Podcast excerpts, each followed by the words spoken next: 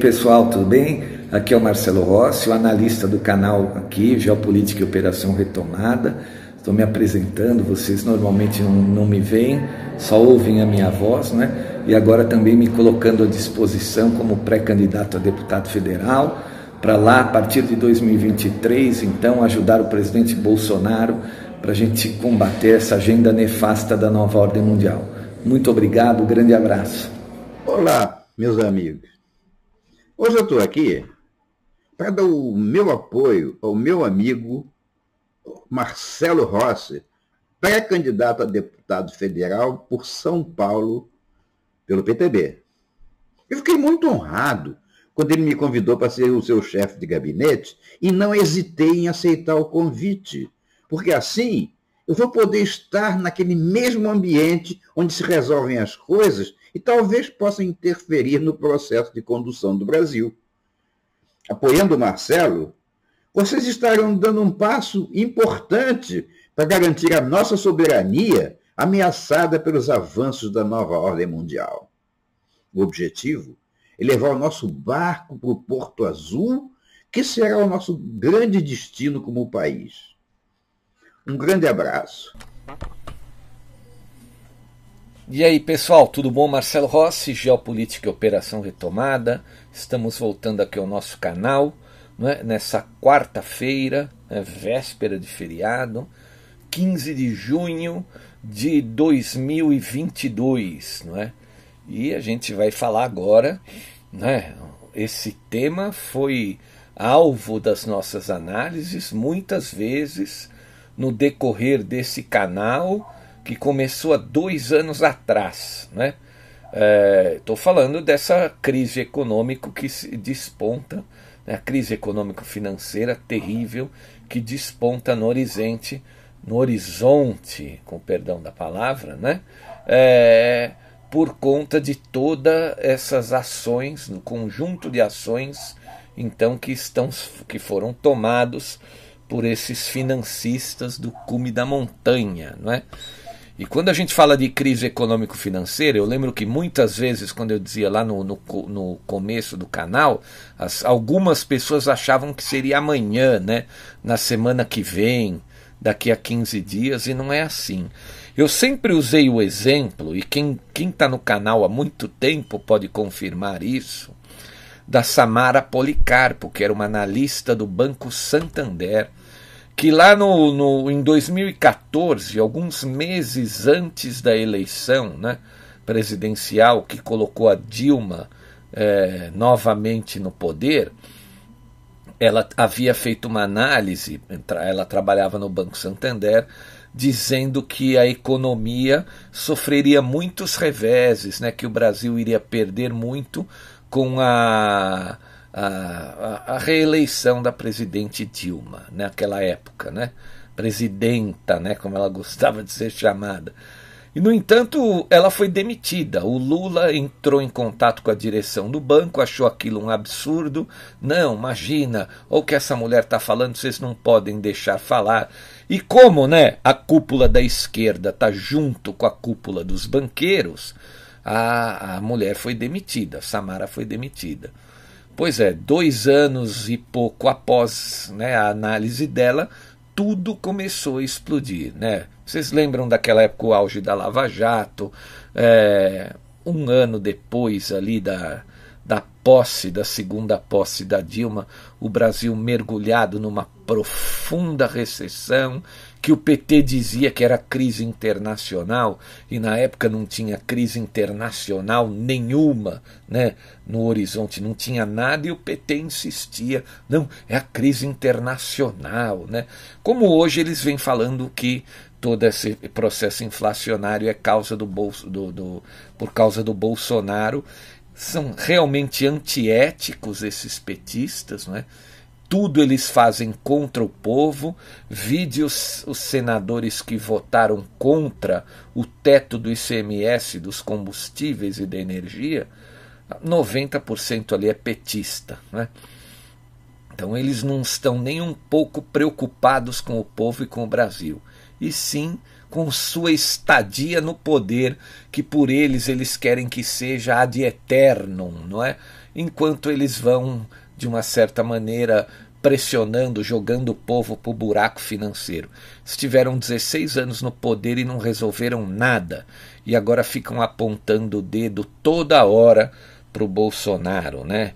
É, eu acho um absurdo dos absurdos dos absurdos o fato das pessoas tocarem no assunto da volta de Lula. Para mim, esse é o, depois de tudo que a gente viu com a Lava Jato, foi uma, o maior absurdo político que eu enxergo no Brasil é cogitar-se a volta desse cidadão ao poder.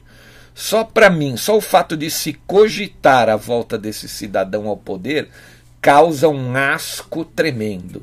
E quem coaduna com isso, né, ou é um verdadeiro imbecil, um estúpido que não tem a mínima condição de e nenhuma visão geopolítica, política, econômica, né?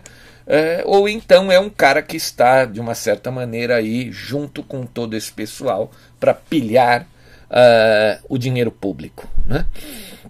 Mas vamos falar aqui da pior crise econômico-financeira da história da humanidade que está aí despontando no Ocidente, né, no horizonte. Né? E volto a dizer, eu falo isso desde o início do canal.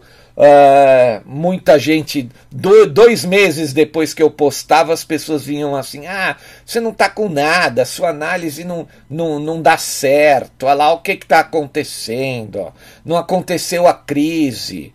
Né? Você falou que o Trump tinha que ganhar, ele perdeu. É, o Trump perdeu. Olha o que acontece no mundo depois que ele perdeu. Não é? Olha o que acontece no mundo, olha a tragédia que está o mundo provocado por aquele que né, está lá dentro dos Estados Unidos da América, não é? que está manipulando é, as coisas em nome desses financistas, né? É, tocando a agenda dos financistas para frente. Então tá aí, eu estou postando muita coisa lá no grupo do Telegram, tem um amigo especialista na área financeira, o Ricardo Xavier. O Ricardo está me mandando muita coisa que eu vou postando lá no grupo do Telegram. E aqui nós vamos falar de, de, de, dessas crises. Eu tenho três matérias aqui que eu vou ler. A gente vai lendo, fazendo as análises, não é? E depois nós vamos falar aí das notícias do dia. É, não temos mais praticamente quase nada da guerra bélica. Uh, tem um, uma, eu vi uma matéria também de uma agência internacional, se eu não me engano, a AFP. Depois nós vamos falar também sobre o Trump que está brigando com a justiça dentro da América. O modus operandi da nova ordem mundial é o mesmo em todo o Ocidente. Né? Então, Trump e Bolsonaro têm os mesmos inimigos, é a mesma contenda, mudam os personagens apenas. Né? Então, vamos começar nessa matéria, então que veio de um blog chamado The Most Important News.com, mas foi também traduzida lá no TOT 3126. Depois dessa matéria, eu vou pegar uma outra matéria do Zero Red, do blog Zero Red, né? E depois uma outra matéria da CNN Business, certo? Então nós vamos. Ah, tem muita coisa corroborando essa essa crise que já desponta aí no horizonte e a gente tem que ficar enrolado no cobertor, tomar muito cuidado, porque os financistas querem implantar o Great Reset. Obviamente que isso vai ser muito menos sentido né, é, se as nações estiverem com um colchão de cobertura é, de lastro econômico financeiro para sua moeda ou para sua nova moeda, não é? é? Isso vai pavimentar esse novo sistema financeiro que eu já disse também no canal que vem sendo desenvolvido é, e na frente tem um economista russo, Sergei Glaziev. Não é? Eu já também falei que agora no fim de junho tem o Fórum Econômico lá de São Petersburgo, mais de 90 nações inscritas para a reestruturação desse sistema, porque todo mundo sabe o objetivo dos financistas aí do cume da montanha, né? Eles mesmos querem detonar com o sistema financeiro deles, que vai explodir em breve, muito breve, né? Então vamos lá, vamos ler a matéria para a gente então começar a ter uma ideia né, e, e, né, e entender quanto tempo nos resta, não é? Então vamos lá. Não vimos nada parecido em décadas. Os preços da energia estão subindo a níveis sem precedentes.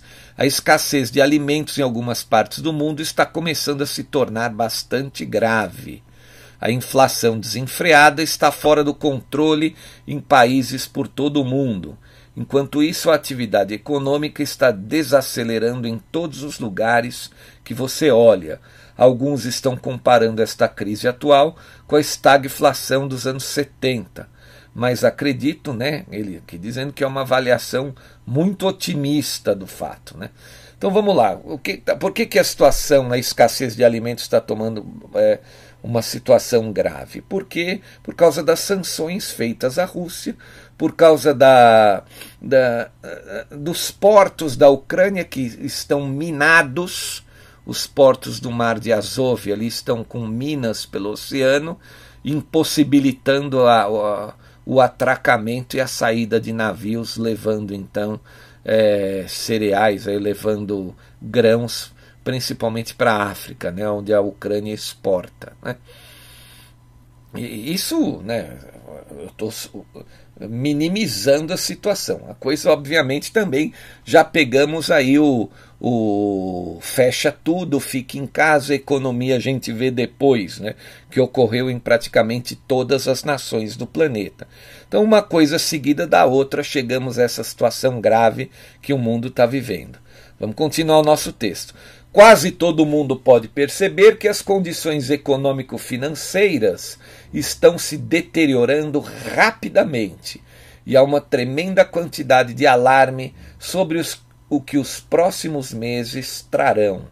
De acordo com uma nova pesquisa do Wall Street Journal, que acaba de ser divulgada, a porcentagem de americanos que acreditam que o estado da economia dos Estados Unidos é ruim ou não tão bom é 83 vezes maior do que a porcentagem de americanos que acreditam que o estado da economia americana é excelente.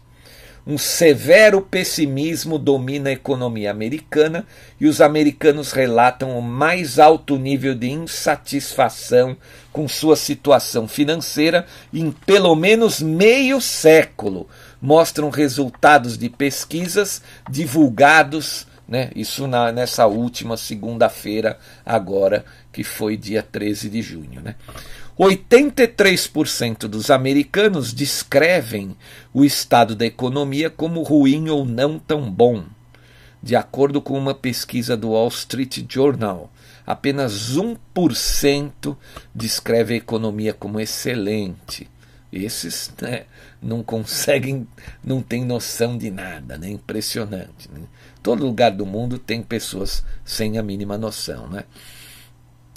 Gostaria de falar com alguém desse 1% de americanos que ainda acredita que a economia dos Estados Unidos está em excelente forma. Para mim, é sempre fascinante encontrar alguém que possa negar completamente a realidade, mesmo quando todas as evidências apontam na outra direção.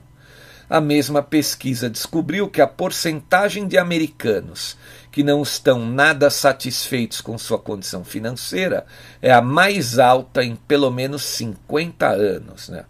35% disseram que não estão satisfeitos com sua condição financeira, o nível mais alto de insatisfação desde que né, a pesquisa começou a fazer a pergunta, né, que as pesquisas começaram, né, a NORC, e, e a cada poucos anos, a partir de 1972. 63% dos americanos dizem estar extremamente ou muito preocupados com o preço dos combustíveis. 54% dizem estar extremamente ou muito preocupados com o impacto dos altos preços dos alimentos na situação financeira de suas famílias apenas 13% dizem que não estão muito preocupados ou nada preocupados com os preços do gás e 19% com os preços dos supermercados. Em outras palavras, esse é o pior momento que os americanos né, têm passado, né, têm vivido suas próprias finanças pessoais em pelo menos cinco décadas. Né? Uma das grandes razões pelas quais as pessoas se sentem assim é porque o preço de quase tudo está subindo, em particular, né, o que puxa tudo, o preço da gasolina, e tem feito manchetes nacionais quase todos os dias. Né. Na última terça-feira estabeleceu um novo recorde, né, subiu para 5 dólares o galão de 3 litros e meio nos Estados Unidos. Né. Isso é muita coisa. Infelizmente, há um consenso crescente entre os especialistas de que esse é apenas o começo. Com a temporada de viagens de verão começando, né? lá eles estão no verão no hemisfério norte. Né? A demanda por gasolina, juntamente com o corte de embarques de petróleo russo, devido à guerra na Ucrânia, está elevando os preços do petróleo nos mercados globais a média nacional da gasolina pode chegar per, perto de 6 dólares até o final do verão. Né? Na verdade, eles estão no final da primavera, daqui a alguns dias, 10 dias, né? dia 21, 22 de junho, eles entram no verão. Né? Então, a média do, do preço nacional da gasolina pode chegar a 6 dólares até o fim do verão. Né? É muita coisa, é muita coisa. Outros são ainda mais pessimistas. Na verdade, o chefe da gigante do comércio de commodities, Trafigura, né, acabou de alertar que o preço do petróleo pode realmente fazer um movimento parabólico nos próximos meses. É, vai ser difícil de né, dizer que os preços de energia vão ter ainda um efeito dominó em toda a economia quando o comentarista Anthony Sanders entrou em contato com empresas de mudanças né, para fora do estado, né, ele mal podia acreditar nas cotações que lhe foram dadas. Né. As pessoas que se mudam de um estado para o outro, eu venho dizendo aqui no canal que isso está acontecendo muito dentro da América. Né? O pessoal está caindo fora dos estados democratas para ir nos estados, é, para né, morar nos estados republicanos por conta né, da situação né, que, que os democratas deixaram seus próprios estados. Né? Dizem que a Califórnia está um caco, um, um verdadeiro caco. Né? Então, continuando. Ó. Nosso padrão de vida está caindo a cada dia que passa e esse processo só vai se acelerar no segundo semestre desse ano. Ao mesmo tempo, a atividade econômica geral continua também desacelerando. Então, é, é aquele negócio, né? O, o Biden chegou ao poder lá nos Estados Unidos para tocar o terror, né? Ou seja, tocar a agenda da nova ordem mundial ipsis literis, né? Por isso a importância aqui no Brasil a gente não deixar a esquerda voltar ao poder.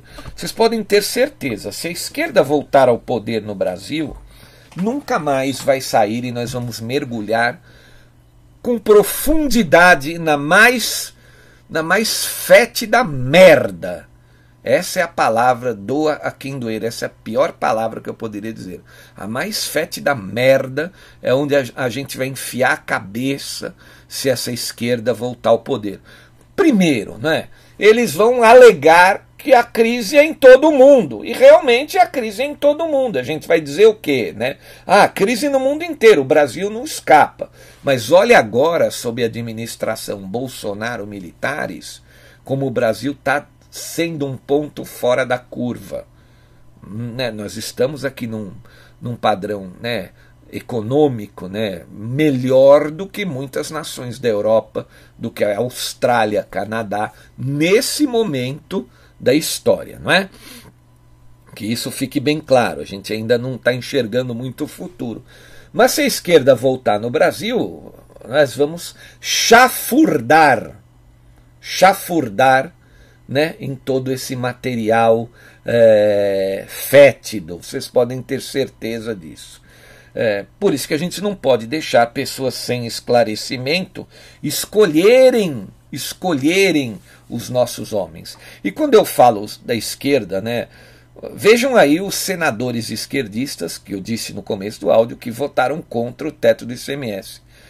Todas essas pessoas que, que trabalham contra o Brasil, cada cargo que a gente abre para essa gente, a gente está dando a possibilidade de uma derrota ali na frente.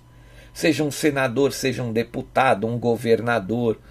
Bom, eu espero que o nosso povo, né, principalmente o povo mais esclarecido, tenha chegado a esse consenso, né? porque se a gente escolher mal, a crise vai afetar muito mais também o nosso Brasil aqui. O segundo motivo pelo qual a gente não pode votar de jeito nenhum nessa gente de esquerda é que parece que agora, num momento, a esquerda está toda alinhada na América Latina. Inclusive, tem um, um homem das Farc que eles dizem que né, vão, vai ganhar a eleição para presidente na Colômbia. Vocês viram o que fizeram com o presidente Ivan Duque algumas semanas atrás. Então, olha o perigo, percebam do perigo do, da formação do bloco Pátria Grande organizado pela quadrilha chamada Foro de São Paulo, que está trabalhando então com esse objetivo, né, de, de, como eles dizem, de integrar toda a América Latina né, e América Central em um só bloco, para lutar contra o imperialismo, né? quando na verdade eles estão trabalhando justamente para os interesses de todos esses imperialistas. Uma coisa é o discurso, outra coisa são as ações. Vide as, as ações dos petistas quando estão no poder. Eu digo petistas, mas é todo o pessoal de esquerda. Pessoalista, social-democrata, patrimonialista, todos eles estão juntos para entregar o Brasil para o comando da nova ordem mundial, comando do governo oculto. Bom, vamos, vamos continuar lendo as nossas matérias sobre a crise econômica. Colapso das criptomoedas. Bitcoin despenca abaixo de 22 mil dólares matéria do CNN Business. Né? A Bitcoin e outras criptomoedas continuaram sua queda na última segunda-feira e duas das maiores plataformas de criptomoedas do mundo restringiram a atividade à medida que o colapso do mercado continuava em ritmo acelerado. A Celsius Network que tem 1,7 milhão de clientes, disse que as condições extremas de mercado a forçaram a interromper temporariamente todos os saques, trocas de criptomoedas e transferências entre contas. Né? Bom, eu quero arriscar um palpite aqui sobre essa situação. Nós vimos aí recentemente que o Bill Gates, eu estou dando aqui o exemplo de uma pessoa, o Bill Gates ele vem imobilizando capital, comprando terras em todo o território americano, imobilizando, trocando dinheiro por patrimônio físico, por terras, terrenos. Né? Então, eu, eu aqui arrisco palpitar que os donos do mundo, né, que os, os financistas também tinham aí a sua carteira de moedas virtuais, de bitcoins, e agora eles estão correndo, queimando tudo isso aí para imobilizar o capital. A gente tem que ficar de olho nessa gente, o que eles fazem, né? E não o que eles mandam a gente fazer, é o que eles fazem. Tem que ficar muito de olho nisso. E eles estão literalmente imobilizando o capital. Continuando, estamos tomando essa ação necessária para o benefício de toda a nossa comunidade, a fim de estabilizar a liquidez né, e as operações enquanto tomamos medidas para preservar e proteger os ativos, disse a empresa então em um post no blog, né, a Celsius Network, aquela que eu disse que tem 1,7 milhão de clientes. Né, então forçaram a interromper temporariamente os saques. A empresa, que é registrada no Reino Unido, tem cerca de 3,7 bilhões de dólares em ativos, de acordo com o seu site ela paga juros sobre depósitos de criptomoedas e os empresta para fazer um retorno. Né? A Binance, a maior exchange de criptomoedas do mundo, suspendeu saques em sua rede de bitcoins por algumas horas na segunda-feira, última agora, né? dia 13. A empresa disse que tomou a decisão porque algumas transações ficaram travadas e estavam causando atrasos. Né? O mercado de criptomoedas sofreu um duro golpe nos últimos meses depois que seu boom pandêmico se transformou em colapso, à medida que os principais bancos centrais do mundo aumentaram as taxas de juros para domar a inflação em espiral. Os traders correram para abandonar investimentos mais arriscados, incluindo seus ativos criptomoedas, né, que são muito voláteis. O Bitcoin, a criptomoeda mais valiosa do mundo, perdeu 15% nas últimas horas, nas né, últimas 24 horas, colocando a cerca de 66% abaixo de seu recorde histórico, que foi lá em novembro de 2021, quando foi negociado em torno de 69 mil dólares. Né? O Bitcoin caiu abaixo de 24 mil dólares na segunda-feira, agora, enviando a criptomoeda para seu nível mais baixo desde dezembro de 2020. O Ethereum, que é a segunda moeda digital mais valiosa, caiu 17% e agora perdeu cerca de 75% de seu valor desde novembro do ano passado.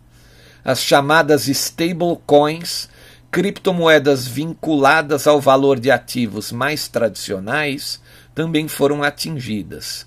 O Tether, um stablecoin popular, quebrou sua atrelagem ao dólar americano em maio, perfurando a visão de que poderia servir como proteção contra toda essa volatilidade. A Terra USD, um stablecoin algorítmica, né, mais arriscada, que usava um código complexo para atrelar seu valor ao dólar americano, entrou em colapso no mesmo mês, acabando com as economias de milhares de investidores. Todo mundo foi para a lona. Né? A moeda foi avaliada em pouco mais de 18 bilhões no início de maio, antes de cair 18 bilhões de dólares, né, antes de cair, de acordo com os dados da Coin Market Capital. A Celsius Network não disse quando permitiria, então, que os clientes voltassem a sacar seus depósitos novamente, apenas que levaria tempo. Olha aí, ó, quase que um plano Collor, né? Quem viveu o plano Collor está entendendo o que significa essa situação. Enquanto isso, os governos estão observando de perto as consequências do crash das criptomoedas e podem se mover para proteger os investidores. Existem muitos ricos riscos né, associados às criptomoedas, disse a secretária do Tesouro dos Estados Unidos, Janet Yellen, ao Senado no mês passado. Isso é um próprio, né, volto a dizer a minha opinião, é um próprio ataque especulativo dos donos do mundo contra as criptomoedas. Por quê? Veja, a partir do momento que o, que o sistema financeiro começar a rachar, vamos entender o sistema financeiro como um prédio. Você olha ali, o alicerce começou a rachar, a parede começou a trincar. Significa que daqui um tempo vai vir tudo abaixo. Né? E o que, que os financistas estão fazendo? Para que eles protejam os seus edifícios, né, o seu sistema financeiro. Assim que tiver essa rachadura, eles querem, de uma certa maneira, descredibilizar o mercado das criptos, atacando eles dessa maneira. Compraram as criptos em massa, elevaram o preço e agora venderam, estão saindo do mercado para quê? Para fazer o mercado despencar, muita gente perder dinheiro, não é? E, de uma certa maneira, descredibilizar esse mercado. Isso significa que quando o edifício do sistema financeiro começar a rachar, o pessoal também não vai migrar para o mercado de criptos com medo. Né? Isso vai fazer o quê? Proteger o sistema financeiro por um tempo um pouco mais. Né? É, guardadas as devidas comparações aqui que a gente está fazendo, seria assim: rachou o edifício. Cara que vai mandar a moeda para o seu, né, os seus investimentos para as criptomoedas, ele vai lá e mete uma britadeira na trinca. Aí acaba de cair o prédio todo, entendeu? É literalmente isso aí. Então, é, quem tem criptomoedas né, já está sentindo toda essa situação. Outra matéria que saiu aqui no Zero Red e que também foi traduzido pelo TOT 3126 é que o Japão está à beira do colapso sistêmico né, nos mercados financeiros. É, olha só. há menos de uma semana escrevemos né, que ASEAN Crash Accelerates, que o crash do, dos mercados estão acelerando, né? E vai colocar a, a, o experimento, né, dessa, a experiência dessa catástrofe financeira a nível real, né, nas luzes, né, in the spotlight, ou seja, todo mundo vai ver. Ó. Então, Japão começando a quebrar na medida que o ien despenca com ações e títulos, observando que apesar do iene cair para uma baixa de 24 anos, né, pelas mesmas razões que repetimos várias vezes aqui, ou seja, você não pode manter seu rendimento de 10 anos em 0,25% e evitar um colapso da moeda em um ambiente inflacionário escaldante. Né? As ações de Tóquio caíram mais ainda desde março. Mas houve um outro grande desenvolvimento e que sugere que os dias de fiduciário e MMT estão contados. Com os rendimentos japoneses subindo, o Banco do Japão comprou hoje mais de 1,5 trilhão de ienes em títulos do governo para defender sua meta de controle da curva de rendimento, na medida que os títulos de 10 anos do, do Banco Central do Japão subiu mais de 0,25. Né? Isso é uma matéria muito técnica que não adianta eu ficar lendo, o pessoal não vai entender. Mas, ou seja, né, ó, ele resume aqui, ele diz o seguinte: ó, finalmente, o que acontece, sei quando o iene despencar do penhasco fiduciário, ou seja, o que é a fidúcia?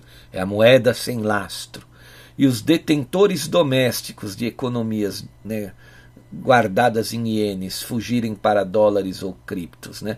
Vamos descobrir muito em breve. Mas também o cara vai fugir do, do de uma moeda fiduciária para outra, que é o dólar, para os criptos que os mercados estão despencando também.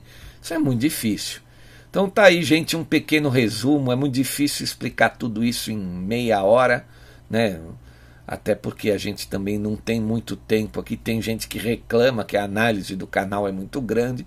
Mas o, o, o correto é prestar atenção em tudo disso aí, né?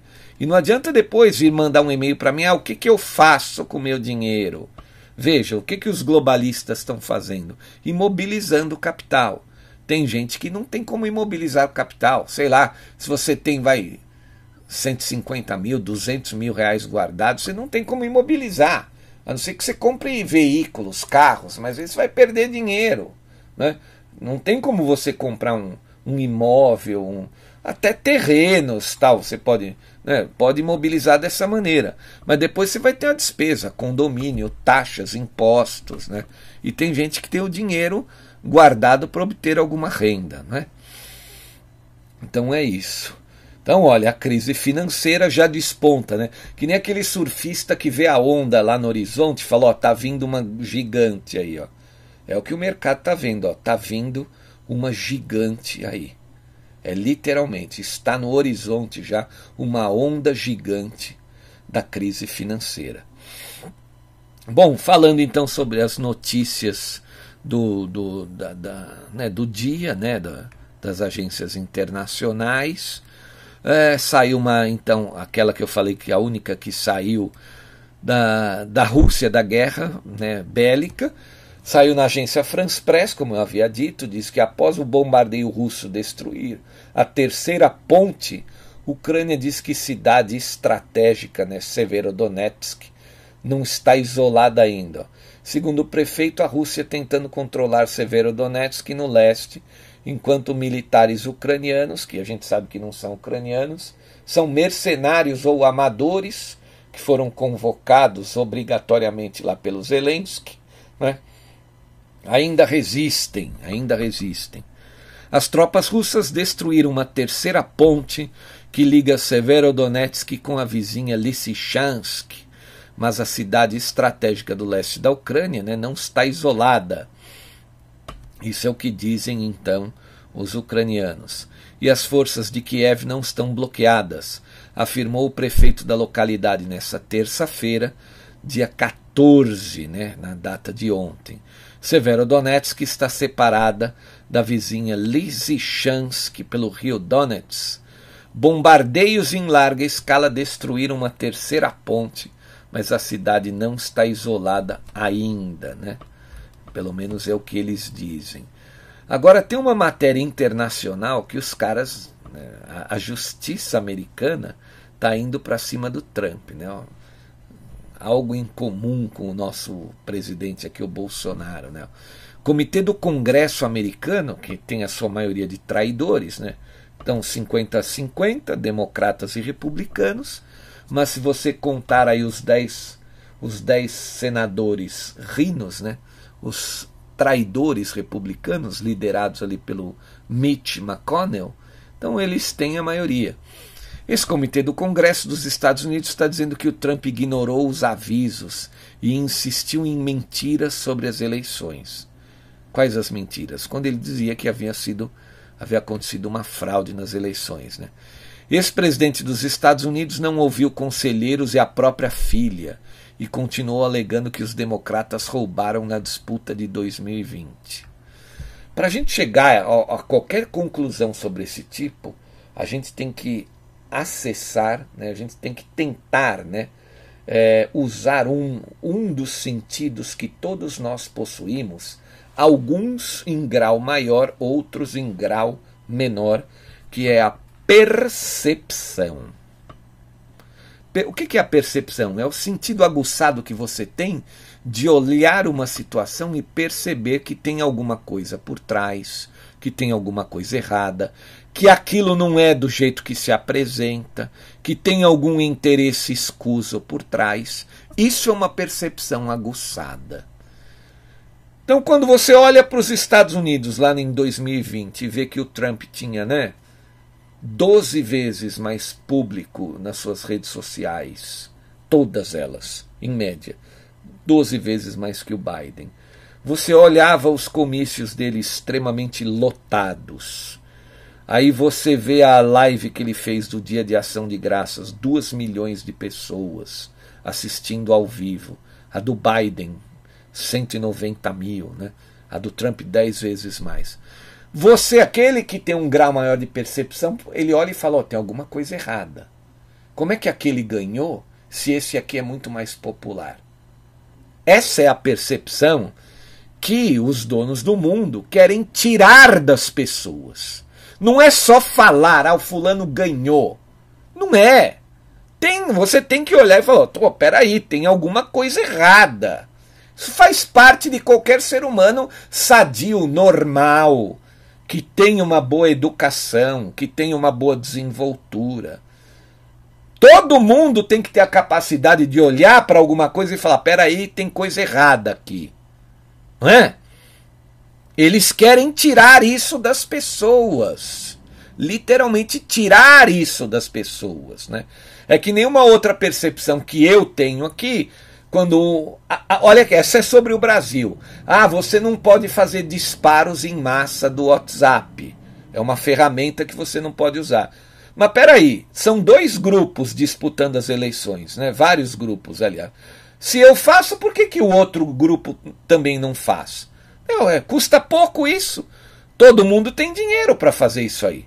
Mas aí é que vem a percepção maior. Por que, que ele não quer que você dispara para as massas? Porque os outros grupos que eles desejam no poder simplesmente não têm as massas, não acessam mais as massas. Então você disparando as massas, você está na frente. É literalmente isso. Os outros não alcançam mais o público. E a gente está vendo isso aí com o campeão das pesquisas que não sai na rua, né? Aqui no Brasil. Continuar o nosso texto aqui. O ex-presidente Donald Trump ignorou seus principais conselheiros, incluindo sua filha. Esses conselheiros recomendaram que ele parasse de alegar que os democratas haviam roubado a eleição de 2020. Isso foi revelado pelo Comitê do Congresso que investiga o ataque ao Capitólio. Obviamente que o Trump retrucou porque é o Donald Trump, né?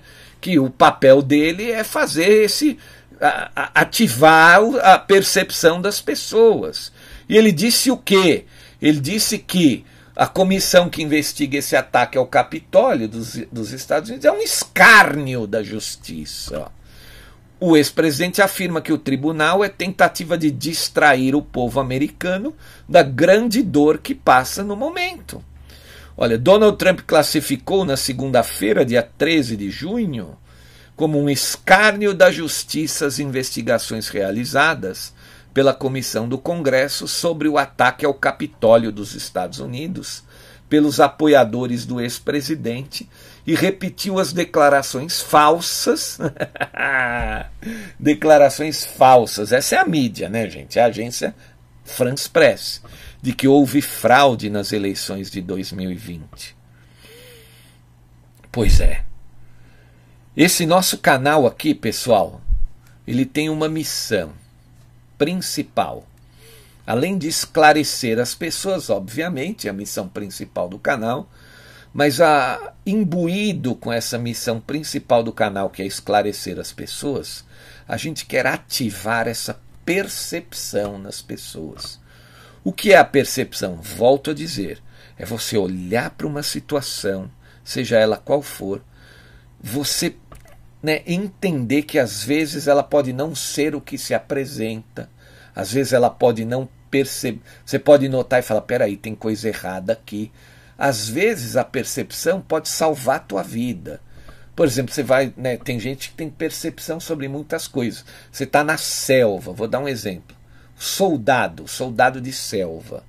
Ele está ele tá lá na selva, está se embrenhando no meio do mato.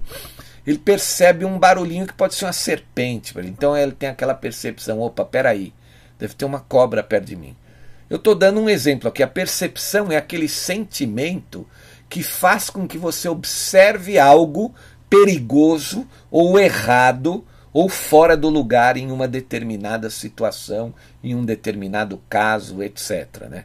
E todos nós temos que ter esse sentido aguçado. Obviamente que quanto mais conhecimento a gente obtiver, né, tiver das coisas, a gente vai, vai aguçar cada vez mais o sentido da percepção. Um exemplo disso é o encontro do presidente Bolsonaro com o Joseph Biden lá nos Estados Unidos. E ele saiu falando: Não, eu acho o Biden foi maravilhoso, né? achei ele maravilhoso, a gente se deu muito bem.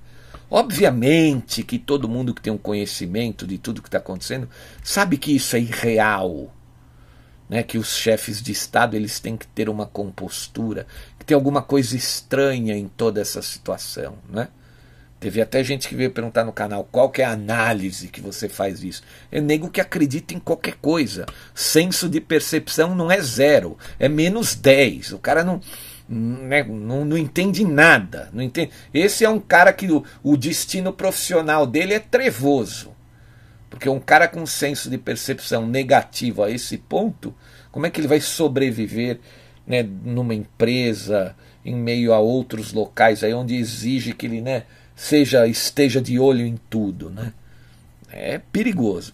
Então essa é uma das missões também aqui do nosso canal, além de esclarecer a todos, fornecer a Red Pill, a pílula vermelha, mostrar a todos o que literalmente acontece em todo o planeta, não é? E para isso, vocês têm que entender né, é, todas essas forças que atuam para ir montando quebra-cabeça, então, em todas as situações que se apresentarem lá na frente. Né? Isso é um trabalho difícil, isso é um trabalho de, de, de tempo, exige tempo e experiência. Você entender, né? Opa, né? na gíria, ficar esperto, ficar ligeiro, né? Isso eh, leva tempo, mas eu acredito que todos possam ter essa possibilidade, né? Todos podem desenvolver da melhor maneira possível. Então eu quero agradecer imensamente a todos os colaboradores do nosso canal, porque se não fossem por esses a gente não poderia estar aqui diariamente fazendo as nossas análises. Muito obrigado a todos, né? Quem puder colaborar com o canal, principalmente nessa época segunda quinzena, normalmente a gente não, não consegue muita coisa aqui. Infelizmente é assim. Quem puder ajudar a colaborar, a gente agradece imensamente né, pela nossa manutenção diária aqui. Agradecendo também a todos os inscritos, aqueles que compartilham os nossos áudios, aqueles que mandam sugestões, por favor, volto a repetir, manda um e-mail só. Aquele que manda dois, três, quatro e-mails, ele é egoísta, ele tira a possibilidade que outros, né? Porque veja, o, o, meu tempo também é limitado. Eu não posso ficar 10 horas por dia respondendo e-mails, não tem cabimento. Então, quando aquele, aquele que mandar dois, eu infelizmente eu não vou mais ler, porque eu estou pedindo, eu estou pedindo esse favor. Né? Para todos. Por que, que eu estou dizendo isso? Para que todo mundo tenha a possibilidade de, de, de, eu tentar esclarecer aqui. Agora, se você manda 10, você está monopolizando tudo para você. Não é? E, e, tem muita gente, volta a falar, que manda e-mail de coisas que já aconteceram, de coisas que eu postei no Telegram. Eu recebi hoje, por exemplo, ontem, né? três e-mails de coisas que eu já havia postado no Telegram no dia anterior. A pessoa nem olhou o grupo do Telegram. Então, muito obrigado. Eu agradeço, é sempre importante. Eu quero manter esse estreitamento, né? O pessoal mandar os e-mails, mas a gente tem que ter bom senso. Um e-mail por dia, por favor. Coloca tudo o que você quiser me mandar naquele único e-mail por dia e eu vou olhar tudo, pode ter certeza. Desde que venha um e-mail porque eu quero olhar o e-mail de todo mundo. Muito obrigado a todos. Volto a dizer: se você tem interesse no curso da Nova Ordem Mundial e no documentário do regime militar, me escreva. O meu e-mail está na vinheta que abre os áudios do canal. Um grande abraço, muito obrigado a todos, valeu, até amanhã.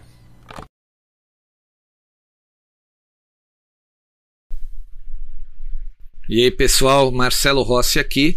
E eu quero convidar vocês para inscreverem-se em nosso novo canal.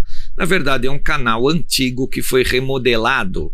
Ele se chamava 100 anos de comuno socialismo e nós mudamos o nome dele para Geopolítica e Comuno Socialismo. Ele seria agora, vai ser usado como um nosso canal reserva aqui, o canal número 2 porque nós não confiamos mais nesta plataforma, não é? A gente não sabe o que pode acontecer amanhã. Então eu peço a todos vocês que gostam dos áudios que se inscrevam também nesse nosso segundo canal chamado Geopolítica e Comuno Socialismo. O link desse canal ele vai estar é, sempre na descrição dos novos áudios do Geopolítica e Operação Retomada e no espaço de comentários também. E quero também convidá-los a assistirem os vídeos históricos que estão disponíveis naquele canal é, é, um canal que foi feito para uma série que vai contar todas as tragédias que os comunistas praticaram em 100 anos, né? desde que eles chegaram ao poder na Rússia, lá em 1917. Muito obrigado a todos. Inscrevam-se lá naquele canal também, ok? Valeu, pessoal!